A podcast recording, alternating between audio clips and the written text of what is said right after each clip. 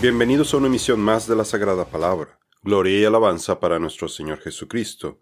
Mi nombre es Rafael Beltrán y el tema del día de hoy es Descifrando palabras clave, olivos, el olivo cultivado y el don de la curación o sanación, parte 3.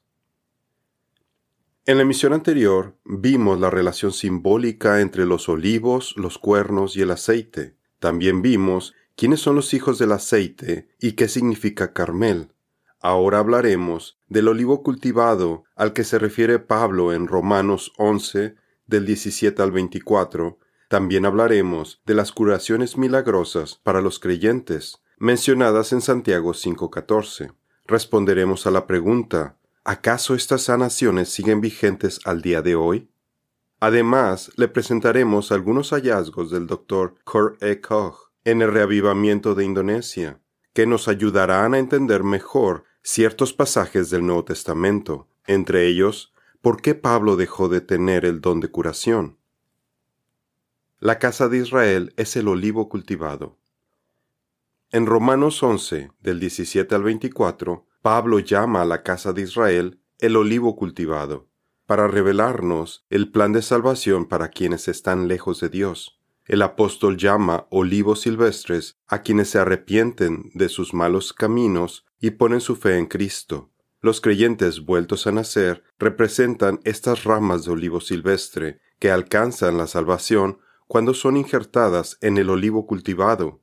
Cuando eran olivos silvestres, estaban pequeños y sus frutos eran inútiles. Ahora, al formar parte del olivo cultivado, han pasado de la oscuridad a la luz, han recibido misericordia. Ahora forman parte del reino de Dios, del cuerpo de Cristo, de la casa de Israel, y reciben muchos cuidados para que den frutos. Pablo dice, si algunas de las ramas fueron cortadas, y tú, que eras un olivo silvestre, fuiste injertado en su lugar, y has venido a participar de la raíz y de la rica savia del olivo. Romanos 11:17 Vuelve, oh Israel, al Señor tu Dios, pues has tropezado a causa de tu iniquidad. Tomen con ustedes palabras y vuélvanse al Señor. Díganle, quita toda iniquidad y acéptanos bondadosamente, para que podamos presentar el fruto de nuestros labios. Brotarán sus renuevos, y será su esplendor como el del olivo, y su fragancia como la de los cedros del Líbano. Oseas 14, 1 al 2 y 6. ¿Acaso el injertar olivos silvestres es algo que solo ocurre a partir del Nuevo Testamento? Claro que no. Al olivo cultivado se le han injertado a través de la historia muchísimos creyentes quienes pusieron su fe en el Señor. Veamos algunos ejemplos. Cuando los israelitas salieron de la esclavitud en Egipto, venían acompañados de personas de otras naciones, formando una multitud mixta, que se integró como parte de las tribus de Israel, como Caleb, quien era un queneceo, y fue adoptado dentro de la tribu de Judá, como su príncipe. El rey babilonio Nabucodonosor también fue injertado. Puede leer su testimonio de fe en Daniel 4, del 1 al 37. El Señor lo llama su sirviente. Ruth, la nuera de Noemí, era una moabita, quien confesó, Tu Dios será mi Dios. Rahab era de Jericó. Naamán, quien fue curado de lepra al seguir las instrucciones del profeta Eliseo, era un capitán de Siria, y Cristo lo pone como ejemplo en Lucas 4:27.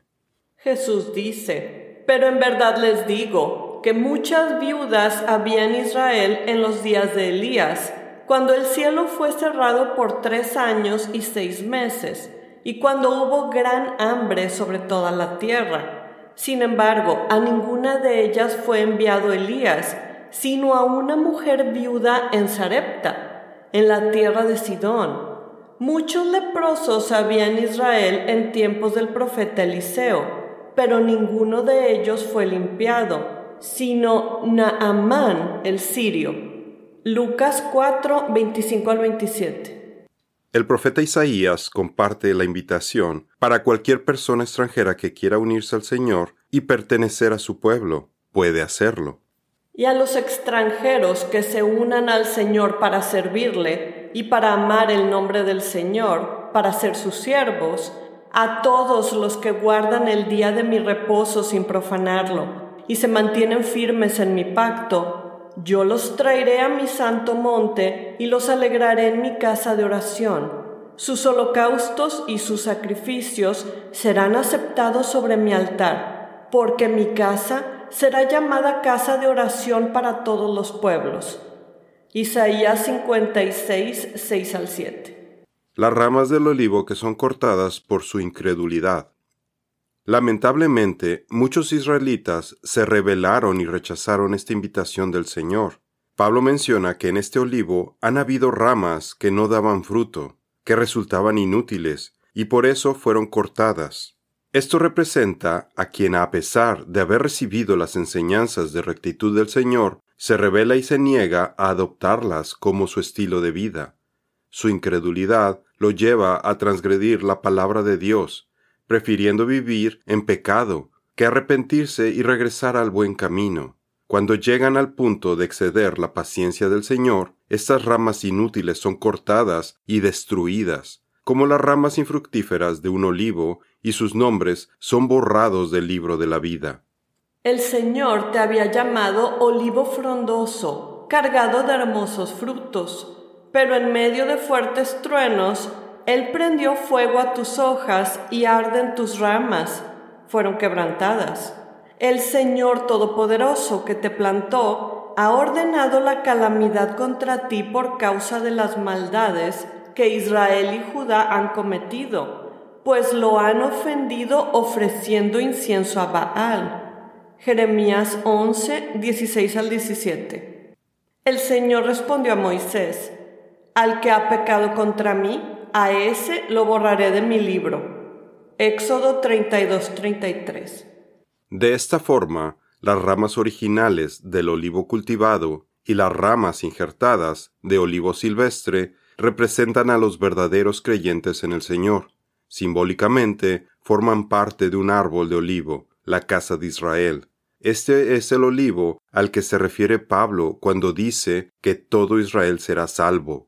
Él no se está refiriendo al país en el Medio Oriente, ni a los judíos que rechazan a Jesucristo como el Mesías.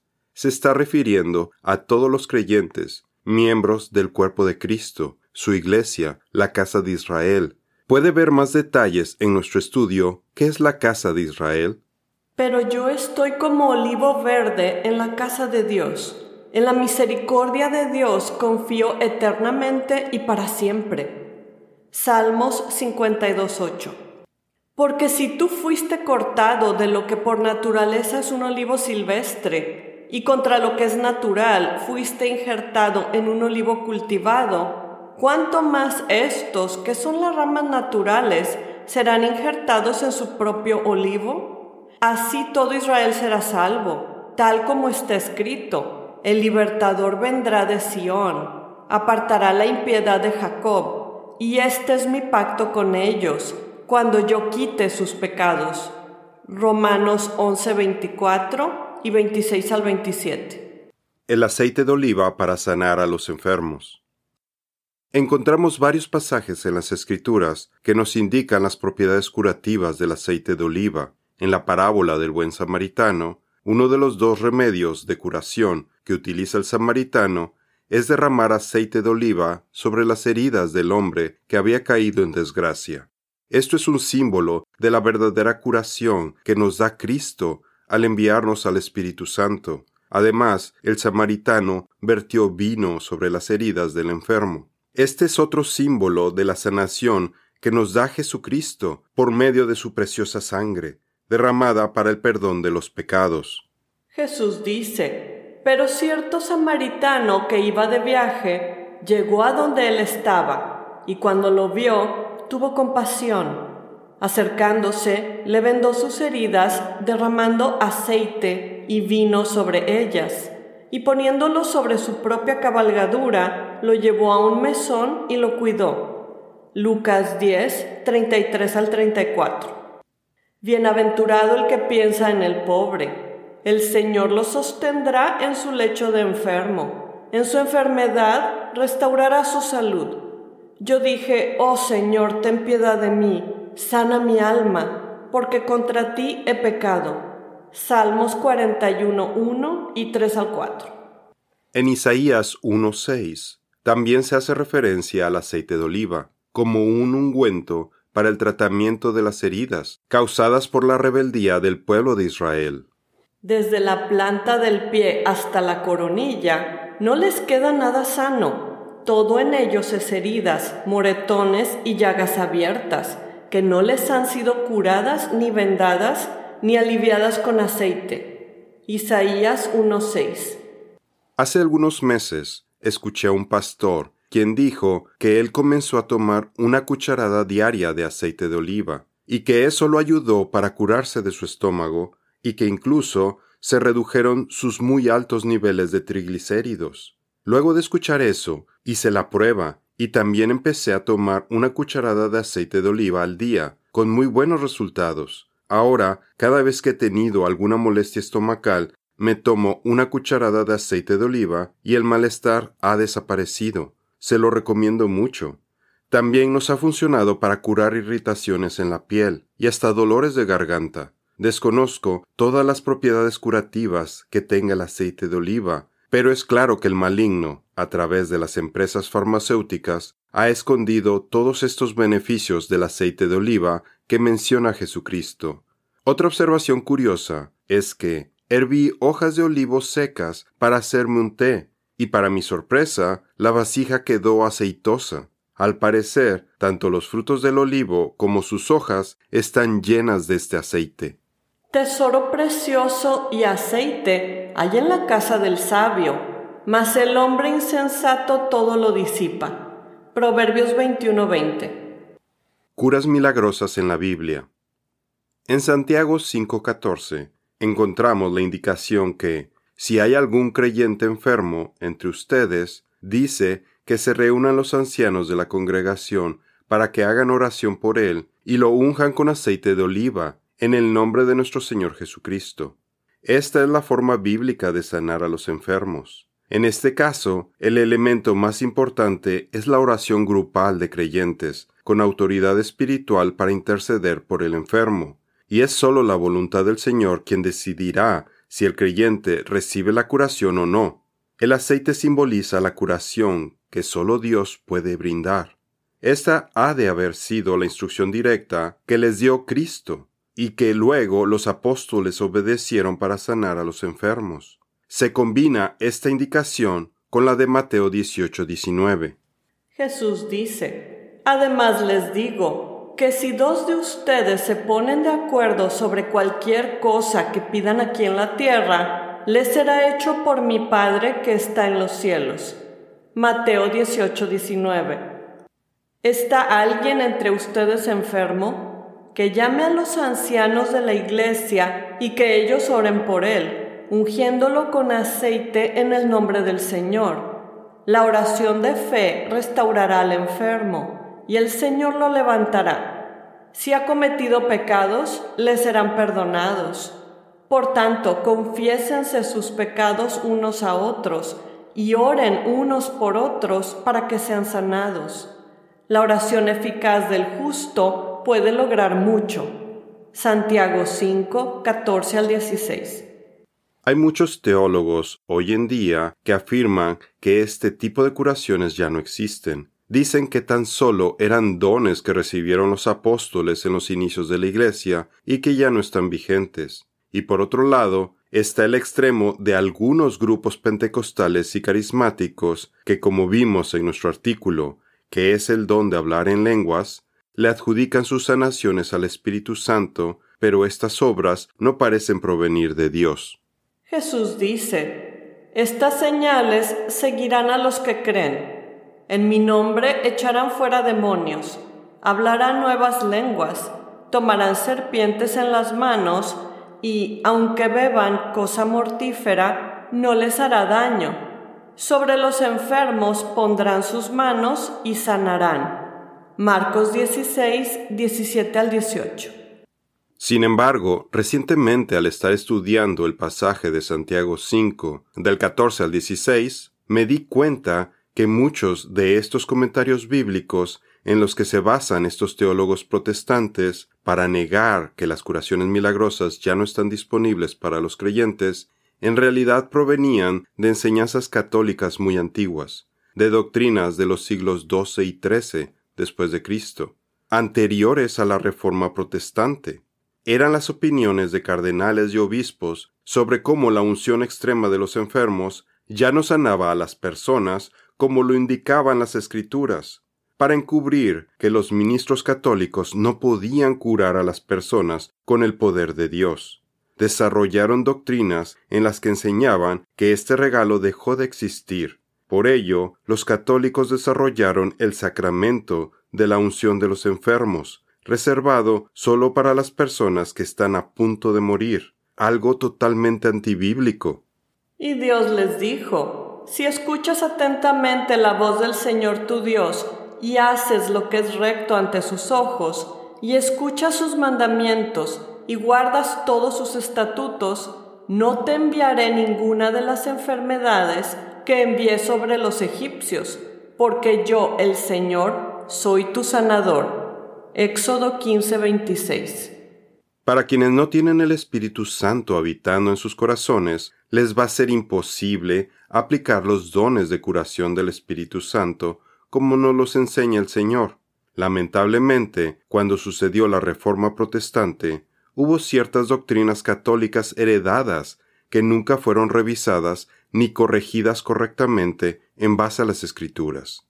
En la actualidad, muchos pastores y ancianos de las congregaciones no siguen las enseñanzas de Santiago, no promueven el don de la sanación entre sus miembros. Para ellos les es más fácil recomendarles visitar al doctor o hasta curanderos antes de hacer uso de la oración y poner toda su fe en el Señor, quien es el único que puede curarlos, sobre todo en las enfermedades crónicas, en las que la medicina moderna parece beneficiarse más de tener a la gente enferma que sana.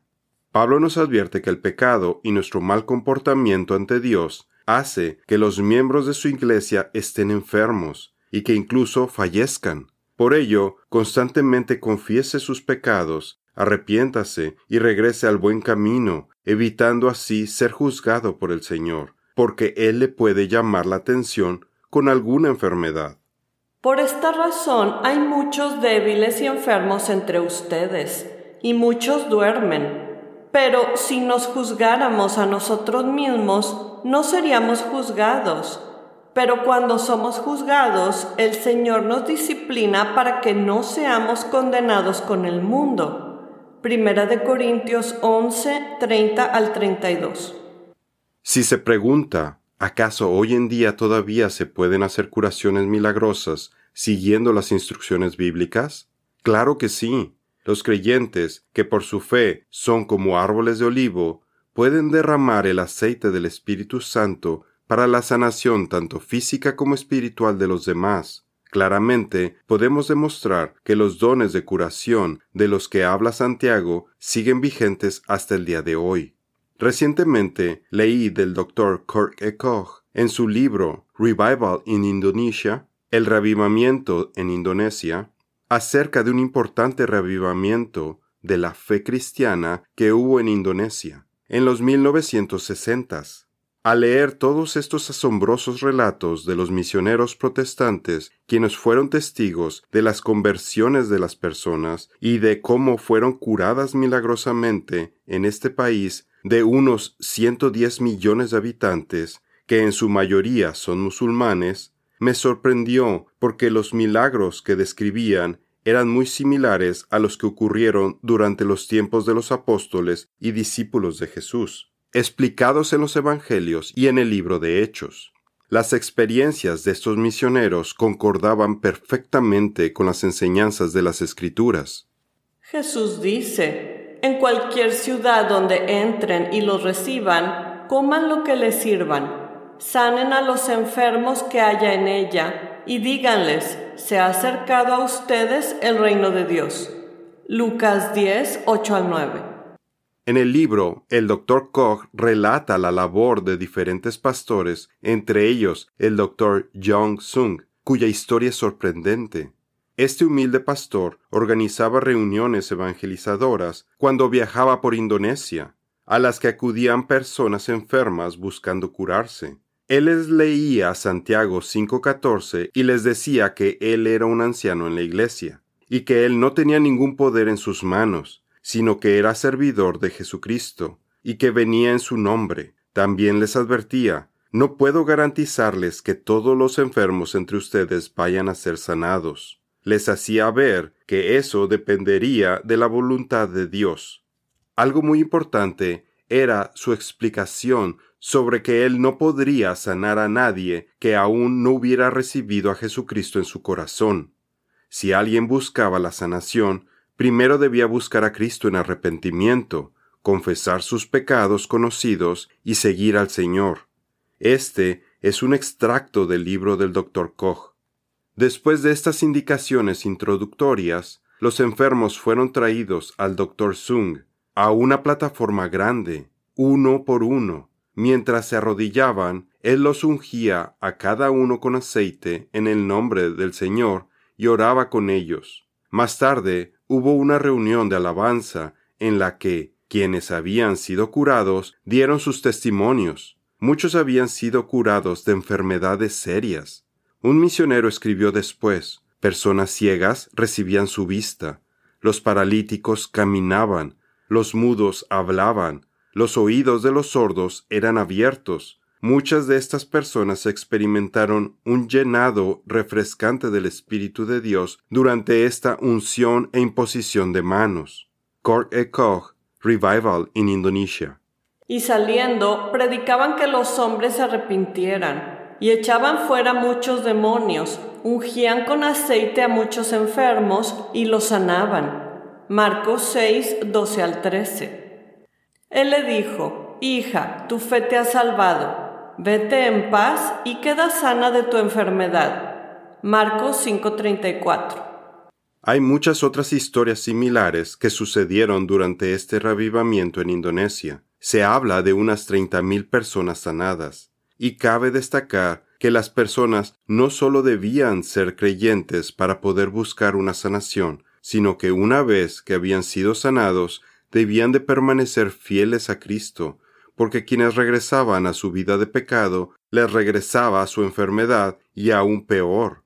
El doctor Koch también mencionó que si los creyentes que andaban ejerciendo ese ministerio de sanación se volvían orgullosos, el Señor les quitaba la autoridad para sanar.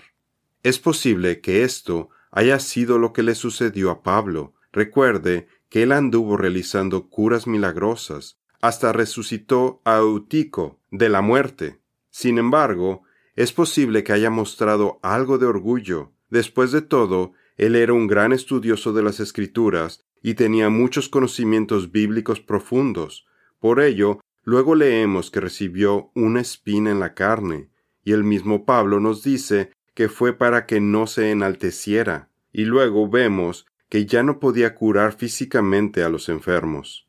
Pablo dice, Erasto se quedó en Corinto, pero a Trófimo lo dejé enfermo en Mileto. Segunda de Timoteo 4:20.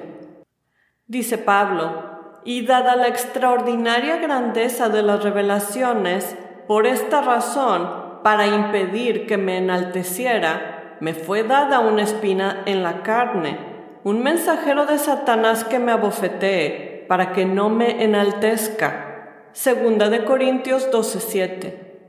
Nos gustó tanto este libro que ya contactamos a la compañía en Alemania, dueña de los derechos de autor, y ya nos permitieron hacer la traducción del libro al español. Este es un nuevo proyecto en el que estaremos trabajando próximamente, con el favor de Dios, y esperamos que, como el doctor Sung, quien aprendió alemán en dos meses, luego de hacer oración, el Señor nos ayude para poder hacer las traducciones de los valiosos libros en alemán del doctor Koch. Para concluir este estudio, considere que las sanaciones más importantes que cualquier cristiano puede realizar son espirituales. Cuando usted evangeliza a alguien para que Cristo lo pueda curar espiritualmente y salvar su alma de la enfermedad mortal del pecado. El fruto del justo es árbol de vida, y el que gana almas es sabio. Proverbios 11:30. En nuestra siguiente misión continuaremos hablando de los árboles de olivo. Con el favor de Dios, hablaremos acerca de quiénes son los dos testigos de Apocalipsis 11. Esto es todo por el día de hoy. Los esperamos en nuestra siguiente misión. Que Dios los bendiga.